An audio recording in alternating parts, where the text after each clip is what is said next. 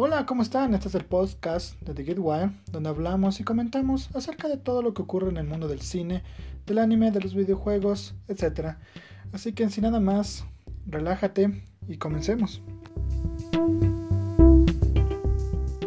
Bienvenidos al decimoquinto episodio de nuestro podcast, desde aquí, desde la mitad del mundo, desde Quito, Ecuador, y donde va a ser un capítulo un poco más mm, corto, va a ser un capítulo donde vamos a pasar un recorrido súper rápido por las noticias más importantes que se han venido dando, debido a que recientemente ayer hicimos la crítica para lo que fue Terminator Dark Fate, que lo puedes encontrar en, los episodios, en la lista de episodios de este podcast. Pues bien, comencemos. Y vamos a comenzar que durante estos días se anunció la secuela para Spider-Man Into the Spider-Verse, la película de animación realizada por Sony Pictures, que se estrenó en diciembre del año pasado y que tuvo un golpe bastante, ¿no? Ganadora del Oscar para eh, películas de animación y diferentes premios dentro del, mundo de la animación, obviamente. Y todo se esperaba que se anunciara una secuela para la misma, pero no ocurría. Se venía informando que seguiría trabajando en una secuela y que también que trabajarían en spin-offs como el de Spider-Gwen. Pero como terminó la película, eh, dejaban muy abierto y el cielo es el límite para lo que la cinta seguiría. Pues bueno, durante estos días solo se lanzó un teaser dentro de todo lo que es las cuentas de Sony y Marvel eh, para anunciar la secuela de Into the Spider-Verse, eh, la cual llegará el 8 de abril del 2022. Ahora, muchas personas se asustaron debido a la fecha mm, tan larga que se le dio para el estreno de la cinta, pero hay que entender que en una animación los estudios ponen este tipo de de plazos o fechas para lanzar sus películas en el cine, debido al, a lo complejo que es la animación y sobre todo en Spider-Verse que combinan diferente tipo de animación para representar no solo a cada personaje sino al ambiente en que se está tratando durante la escena. Por lo que esperar hasta el 2022 es un buen tiempo para que la producción no solo ya esté comenzando, ya se viene dando que ya están trabajando en cuanto a animación, dado que en eso es lo que se va a tomar todo el tiempo. Eh, la historia ya tiene empañada lo que va a tratar, así que de eso no se espera. Pero, además de ese pequeño teaser que se mostró para The Spider-Man anunciando solo la fecha, eh, se dio otra noticia el día de hoy y es que Into the Spider-Verse 2 ha revelado su primer nuevo Spider-Man. Eh, se venían dando ciertas teorías eh, solo con el teaser de como de 30 segundos, debido a que este posee varios glitches y, y flasheos de colores, haciendo alusión a los diferentes Spider-Man que podían ah, estar ahí. Se venía diciendo el Spider-Man que ya se reveló cuál de ellos sería, que estaban dentro de ese teaser, se venía teorizando que iban a utilizarlo. Pues bien, hoy se ha revelado que su primer nuevo Spider-Man eh, va a ser el Spider-Man de Toy. de los años 70 había una serie que se transmitía en Japón que era el Spider, como se conoce como ahora como el Toy Spider-Man, que era un Spider-Man japonés. Y el Spider-Man japonés era Takuya Yamashiro, el protagonista principal de la serie de televisión japonesa de Spider-Man de los 70 aunque Takuya Yamashiro puede parecer al Spider-Man tradicional en cuanto a su traje y a los poderes tradicionales que posee cualquier Spider-Man, eh, en la serie de televisión japonesa Spider-Man que se emitió en los años del 78 al 79, Takuya ganó sus habilidades especiales a través de una transfusión de sangre de Gaira, el guerrero moribundo del planeta Spider.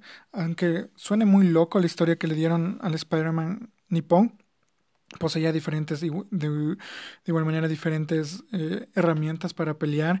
El, traje salía como de un reloj, eh, tenía un sword, era en esa época donde los, las series con sword, con robots gigantes, eran muy popular. Y también tenía sus vehículos y toda la cosa.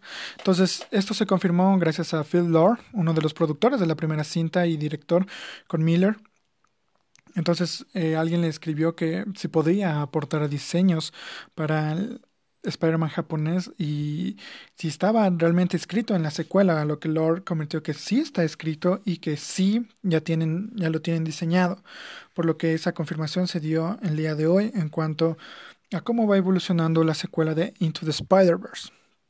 Dentro del mundo de los superhéroes, igual manera, el mismo día de que se anunció Into the Spider-Verse eh, para el 2022, se anunció por parte de Marvel Studios que Peyton Reed, el director de las dos primeras entregas de Ant-Man, regresaría para la tercera entrega, una película de Mm, del mismo personaje. Ahora no se anunciaba nada más, solo se anunciaba eso. Luego, después de unos par de horas, se anunció que la cinta llegaría en el 2022, de igual manera como Spider-Man. Y el día de hoy se anunció por parte de Michael Douglas, quien interpreta a Hank Pym, que él regresaba a la tercera entrega de Aina, pero sobre todo nos indica que la producción de la cinta va a comenzar a inicios del 2021. No se sabe todavía nada. La preproducción me imagino que comienza en el 2021. Marvel ya, como se vino indicando, tiene planeado la historia durante los para los próximos cinco años. Por lo que la historia de Ant-Man ya sabe de qué van. Ellos ya saben cuál va a ser el paneo argumental de la cinta. Eh, se rumora bastante que en la cinta, esto es un, solo un rumor, pero se rumora que dentro de la cinta eh, esta podría funcionar como una puerta para la introducción de los, de los cuatro fantásticos dentro del universo cinematográfico de Marvel, pero todavía no está dicho. Eh, es una vía muy favorable para Marvel introducir a este, a este grupo de personajes como lo son los cuatro fantásticos, debido a todo lo que Ant-Man tiene a su alrededor, ¿no? Tiene el reino cuántico, ahora gracias a Ant-Man pueden viajar en el tiempo por lo que puedan quizás pueden demostrar que los cuatro fantásticos ya existían, no son considerados cuatro fantásticos, quizás los tienen prisioneros en algún laboratorio, algo así como la idea que se quería hacer en el reboot de los cuatro fantásticos años atrás y que están prisioneros de, dentro de, un, de esas instalaciones y quizás ant se tope por error con ellos o algo parecido, entonces se ve como una vía muy fiable para que los Cuatro Fantásticos entren en el universo cinematográfico de Marvel sin tener una interrupción de la línea temporal en la que están contando. Dentro de Disney, eh, igual manera, y hablando de Marvel, Disney Plus, que se estrena este 12 de noviembre, ya llega a Estados Unidos y a ciertos países de, del hemisferio norte, y también se anunció que el 14 estaría llegando a lo que es Australia. A Latinoamérica, como ya indiqué, llegaría el próximo año, a, a los primeros o mediados de año del 2020. Pues bien, eh, se viene con todo Disney Plus y ya sabemos que el The Mandalorian se estrena justamente ese día de lanzamiento de Disney Plus, pero Disney Plus acaba de anunciar que acaba de agregar la película más grande de Marvel Studios, eh, ¿no? el número uno en box office eh, con récord mundial, que es Avengers Endgame. Más de una semana antes del lanzamiento de, oficial de Disney Plus, el servicio de transmisión ha anunciado que Avengers Endgame estará disponible de inmediato el 12 de noviembre. El anuncio comenzó destacando la cantidad de comentarios de los fanáticos de Marvel sobre si la conclusión épica de la saga del infinito incluiría su primer, en su primer día de servicio. Luego de un instante tomaron en Twitter realizaron un pequeño spot con todos los comentarios pidiéndoles que pongan Avengers Endgame en Disney Plus y el mismo termina con Tony Stark eh, chasqueando los dedos, desapareciendo todos los comentarios que opacan la pantalla y con solo el mensaje de te tenemos, ¿no? we got you. Con eso confirma eh, Disney Plus que Avengers Endgame va a estar disponible desde el día de lanzamiento, en conjunto con otras películas que todavía no hicieron contrato con Netflix hay que entender que no toda la saga del infinito va a estar disponible en Disney Plus, debido a que ciertas películas como Civil War, Iron Man todavía están bajo contrato, con un contrato con Netflix, y vayan terminándose esos contratos con Netflix. Y regresando a la distribución de la cinta en cuanto a servicios online, regresan a, Marvel, estos van a estar disponibles en Disney Plus.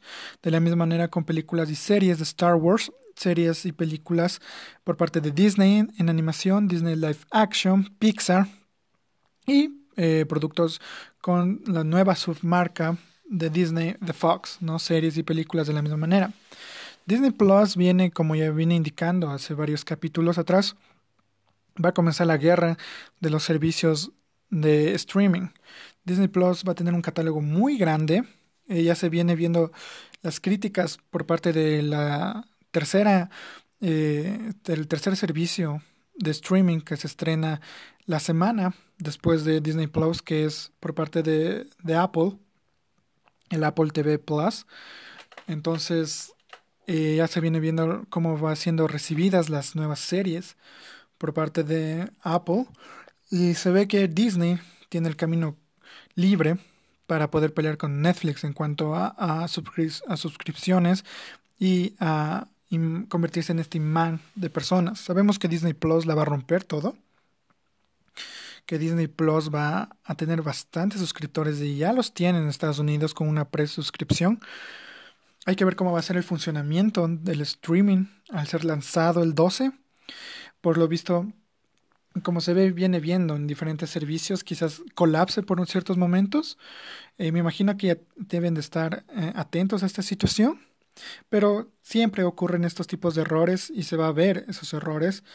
Y, y me imagino en los posts en redes sociales de las diferentes páginas de noticias que acusan a, un fallo en Disney Plus y que Disney Plus no funciona de la manera que ofrecían, pero eso va a suceder, eh, va a ser el primer día de, de lanzamiento y es por eso que creo que también lo lanzan paulatinamente a los diferentes a los diferentes países del, del globo. Entonces solo hay toca esperar a ver cómo son recibidas, sobre todo las nuevas series, las nuevas producciones por parte de Disney. En este caso se lanzan con The Mandalorian dentro del universo de Star Wars, una serie con Jeff Goldblum en tipo documental, una serie con Forky dentro del universo de, de Toy Story con la, Dama y el Vagabundo en cuanto a Disney Live Action. Entonces hay que ver cómo va a ser la aceptación de la gente a los nuevos proyectos. Todavía no se lanzan reviews como para Apple eh, Plus, Apple, TV Plus, en las cuales la crítica ha azotado bastante duro y ha recibido de muy una manera muy pobre productos eh, que vienen por parte de Apple sobre todo. Netflix, como ya sabemos, tiene bastantes problemas financieros en el momento. Tiene eh, siempre registra pérdidas, pero sigue invirtiendo. Sabe que tiene que invertir Netflix, aunque pierda y pierda muy fuerte. Sabe que tiene que invertir eh, para poder no quedarse atrás con los servicios de streaming. Como dije en, el capítulo anterior, eh, ya se viene HBO Max por parte de Warner Brothers. Se viene Peacock por parte de la NBC eh, se viene el, el, Universal para mm, finales o mediados del año que viene. Entonces, todos estos estudios ya están retomando todo lo que son sus colaboraciones con empresas pequeñas para series de televisión, eh, lo que son sus grandes proyectos de cine y aquellos proyectos que una o de otra manera indicaron que no van a funcionar de manera cinematográfica, que no van a poder atraer a las personas en cantidades mayores eh, puedan dar luz verde a estos proyectos para sus servicios de streaming. Ya se verá, eh, Disney Plus, como dije, llega el 12 de noviembre. Están a seis días de, de estrenar el servicio de streaming. Hay que ver cómo la gente lo recibe. Y con eso terminamos nuestro recorrido por la sección de noticias más importantes que se vinieron dando en, en cuanto a estos días de miércoles a miércoles. Ahora vamos con una pequeña corta review de lo que fue el, trailer el trailer que recientemente lanzaron para Bad Boys for Life, la tercera entrega de Bad Boys, en nuestra sección de trailers y más trailers.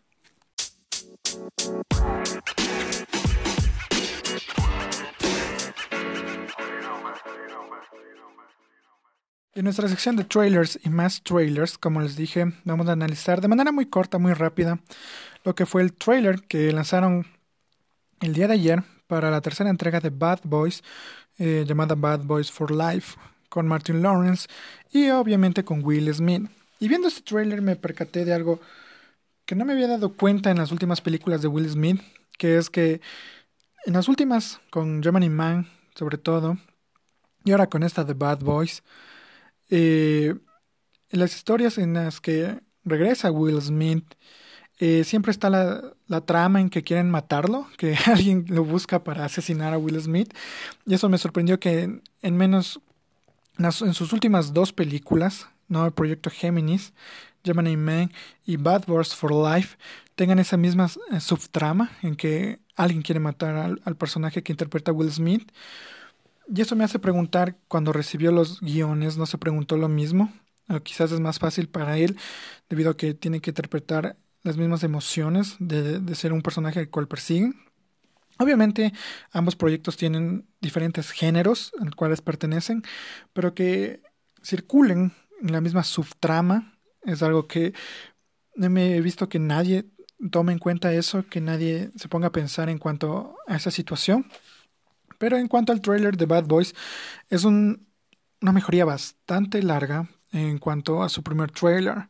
Su primer trailer no pegó de la manera que debería de pegar.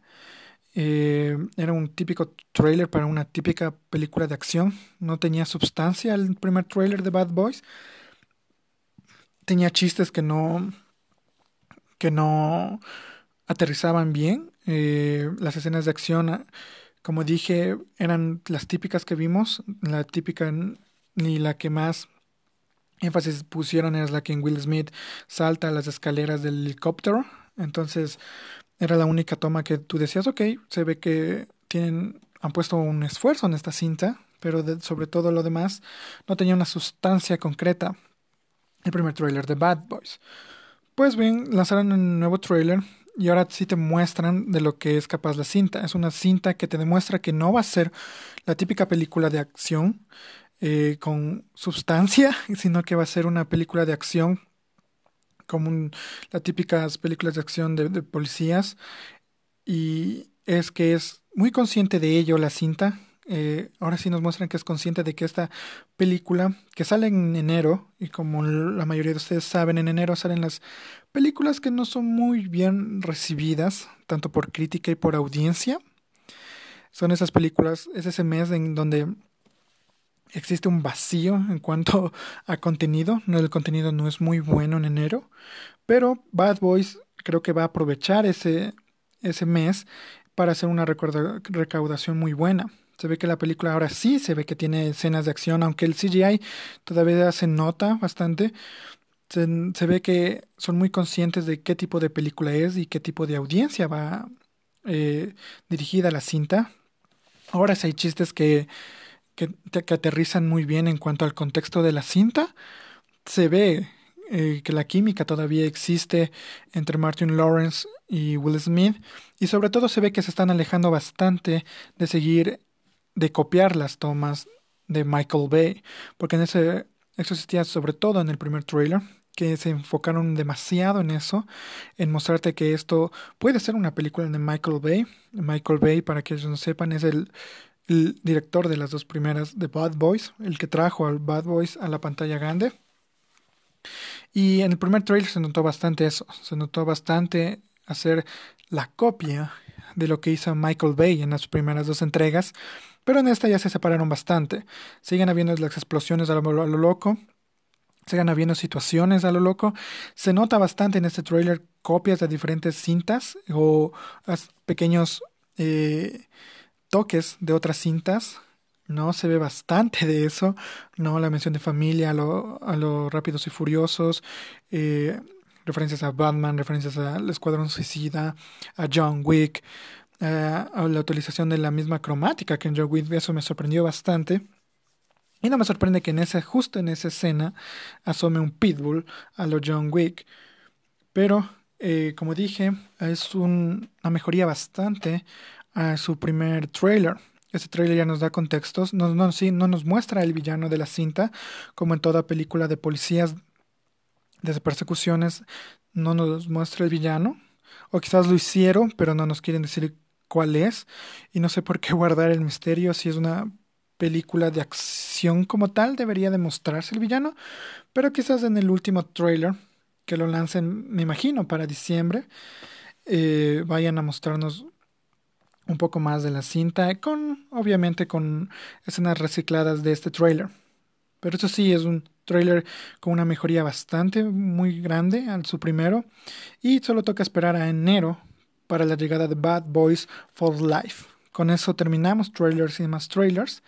Y nos vamos a la última sección, análisis y comentarios, en donde vamos a analizar y no, todo, no tanto analizar, sino comentar de una lista de castings que se dio el día de ayer y hoy, que son muy interesantes y muestran eh, que el proyecto tiene un peso importante y, un, y algo muy especial entre manos. Así que vamos a ello. En nuestra sección de análisis y comentarios vamos a hablar acerca, como les dije, de una lista de casting que se dio para el proyecto. Ese proyecto es para The Batman con Robert Pattinson, eh, cuya fecha de estreno es en el 2021. Entonces, como ya les dije en, capítulos anteriores, que íbamos a seguir viendo casting para esta cinta, dado que su producción ya comienza a inicios del 2020. Eh, van a comenzar ya a su filmación. Eh, Robert Pattinson ya se vio en redes que ya está comenzando su entrenamiento para la cinta. De la misma manera los otros actores que ya se confirmaron como Zoe Kravitz, Paul Dano como el acertijo y Jeffrey Morgan como el, comisionado Gordon o el detective Jim Gordon. Eh, pues bien, salió en estas últimas horas que Colin Farrell eh, y Andy Serkis, eh, César, están en conversaciones para interpretar al pingüino y a Alfred, respectivamente para cada actor, en la nueva película de Batman. Ahora, cuando se lanzan la noticia de que están en conversaciones, el 99% de los casos es que solo están arreglando lo que es cuánto van a cobrar y ya están firmados los contratos. No, no es algo que recién están conversando. Quizás se acercaron a ellos dos hace mucho tiempo, ya lo tenían en lista. En el caso de el papel del pingüino, como se venía diciendo, estaba Jonah Hill para interpretar, pero luego se todo se fue abajo y, y fue en cuanto a lo que quería el actor y a lo que le, le estaban ofreciendo. Entonces, como ven, eh, no siempre funciona esto, pero ya estaban cerca de las de, para firmar el contrato para que el actor vaya a interpretar el papel, pero ahora se acercaron a Colin Farrell, que es un excelente actor, puede hacer villanos. Eh, y sobre todo a Andy Serkis. Ahora muchas personas eh, están preocupadas porque en cuanto a Andy Serkis está dirigiendo eh, la secuela de Venom, entonces dijeron que capaz hay ciertos problemas ahí, pues no, no hay nada. Como les dije, la, la cinta está queriendo entrar a producción. Eh, quizás el papel de Alfred no salga en el 100% de la cinta, por lo que eso le da una libertad a Andy Serkis de continuar su, imagino, postproducción con Venom, dado que en este momento que estamos hablando está filmando Venom, la segunda entrega de Venom, por lo que la postproducción ya viene el año siguiente para su estreno, por lo que no hay ningún problema en que Andy Serkis eh, interprete eh, a Alfred en la película de Batman, dado que entra a producción. Y como les dije, quizás él no está al 100% de la cinta, quizás sea poco tiempo que tenga que filmar, un par de semanas que tenga que filmar él con Robert Pattinson. Eh, como ya saben, una cinta se, se graba eh, aleatoriamente, no, tiene, no sigue el mismo orden de la cinta su grabación.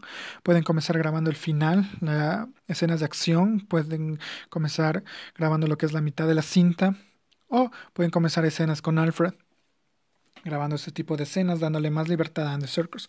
Con Colin Farrell no tienen, eh, se estrena Midway esta semana, en donde él, eh, aparece. Es una película de Roman Emmerich. Para los que no saben quién es Roman Emmerich, es el director de todas las películas de destrucción de catástrofes que, que venimos viendo durante los últimos años. No tan buenas, eso sí, pero sale Midway eh, Colin Farrell es el proyecto actual. Eh, se ve que no va a salir en toda la película, quizás salga en unos 10 minutos máximo. Pero eh, con The Batman, y como se dijo, quizás adapten The Long Halloween, ¿no? Que tengan estos elementos detectivescos de Batman, que tengan estos elementos de que van a aparecer todos los villanos. Entonces Colin Farrell puede interpretar a un pingüino que siga las líneas, separándose bastante de lo que Tim Burton hizo con, con el pingüino, de lo que se vio en Gotham, que aunque fue un poco mala la interpretación de ese personaje, quizás sigan la línea del como fue en Batman la serie animada, quizás esa línea de un personaje que posee dos, los dos lados para recibir dinero, ¿no? Tiene su negocio en Ciudad Gótica. En el caso de la serie animada era de Iceberg, que era un club, y obviamente trabajaba para la mafia, trabajaba en, el bajo mundo del, crimen. Quizás así se, se, se estén tratando de, de ir en el camino con este personaje, que sea ese personaje eh, de clase, con un pingüino que se presente, ¿no? Que, pero que obviamente trabaja bajo la mesa y es un líder de la mafia. También se está viendo, y esto fue un rumor que se lanzó en un periódico de renombre bastante en Inglaterra, que Matthew McConaughey estaba de igual manera en conversaciones para interpretar a Harvey, Dos Caras. Se siguen The Long Halloween, y para no ser spoilers, Harvey Dos Caras es muy importante en esa historia, y sobre todo al final. Eh, aparece durante toda la historia de The Long Halloween, pero como les dije, su sello, su golpe más importante es llegando al final de la historia de The Long Halloween. Por lo que creo que si está en conversaciones, o quizás no lo esté, quién sabe, pero si lo está, puede interpretar un, puede tener un bastante peso en Matthew McConaughey en la nueva película de Batman. Y como les dije, terminando nuestra sesión anterior, esto demuestra con este tipo de casting que no se ve que tiene las superestrellas que usualmente estamos acostumbrados a ver en películas, sobre todo de superhéroes dentro de este género, pero se ve a actores que normalmente están dentro de lo que son eh, películas con un peso de guion sumamente bueno. Se ve que el guion de The Batman es sumamente bueno para que atraiga a este tipo de, de actores y se ve en qué dirección va a seguir Matt Reeves para esta nueva historia de Batman.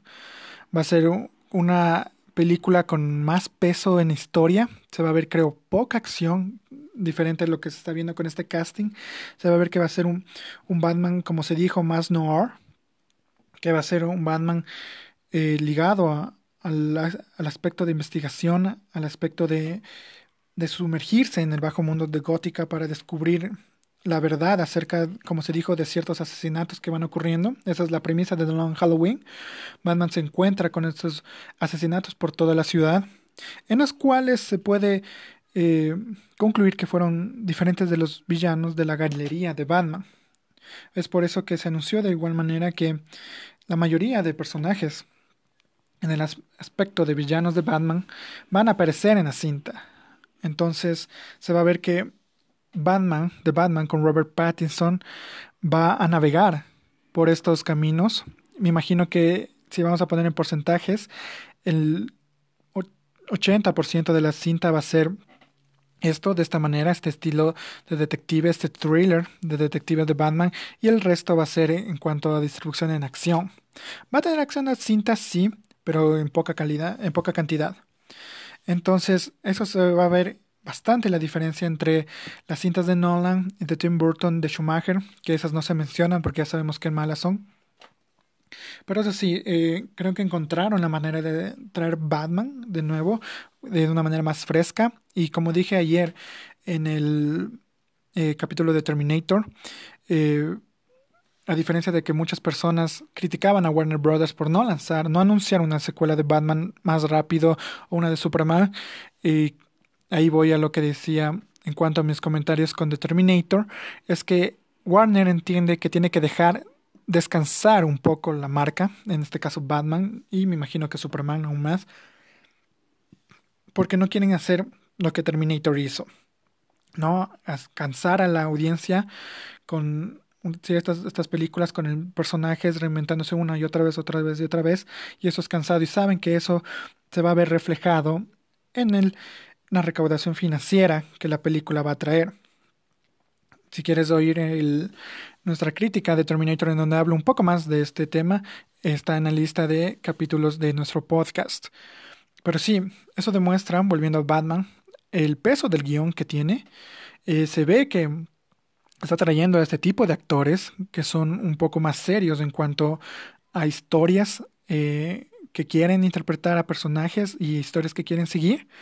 Entonces esto eh, eleva bastante el hype en cuanto a lo que tiene guardado Warner Brothers y Walter Hamada, el nuevo director dentro de este mundo de, de DC, dentro de Warner Brothers Media, de qué, cuál es el rumbo que están siguiendo para los personajes de DC. Y Batman está se está colocando en ese calendario como uno de los pesos pesados para ese 2021 que se ve bastante eh, eh, de películas pesadas, de películas con un peso financiero enorme para 2021. Si quieren pueden seguir viendo la lista de cintas que están anunciadas para el 2021, que son bastantes, sobre todo del género de acción, superhéroes, blockbusters, que van estado llamando bastante la atención. Entonces, si esto se confirman durante los próximos días, eh, Colin Farrell o Andy Serkis en estos papeles, es genial. Eh, se ve que va a ser súper buena esta cinta en cuanto a su cast. Todavía no sabemos si realmente el guion está al mismo nivel que el casting que está haciendo Matt Reeves. Todavía no hemos visto la cinta, todavía no sabemos de qué va la historia, por lo que aún no se puede dar un comentario acerca de la argumentación que va a seguir de Batman. Pero si nos guiamos en cuanto al casting que está realizando, se ve que va, a ser a la altura de lo que está prometiendo Warner Brothers y Matt Reeves con la nueva historia de Batman. Y con eso eh, llegamos al final de nuestro episodio del día de hoy. Como les dije, es un episodio sumamente corto a diferencia de los demás, y es debido a la crítica que se realizó ayer mm, por parte de Terminator Destino Oculto, Terminator Dark Fate. Entonces, estos dos episodios de esta semana se complementan el uno con el otro para entregar una experiencia y un podcast un poquito más elaborado por parte de nosotros. Así que sin nada más y sin nada menos, nos vemos la próxima semana. Estamos aquí todos los días miércoles, como siempre digo. Si quieres revisar noticias al momento, puedes seguirnos en nuestra página de Facebook, Revista Get Wild. Y como dije, sin nada más y sin nada menos, nos vemos la próxima semana. Adiós.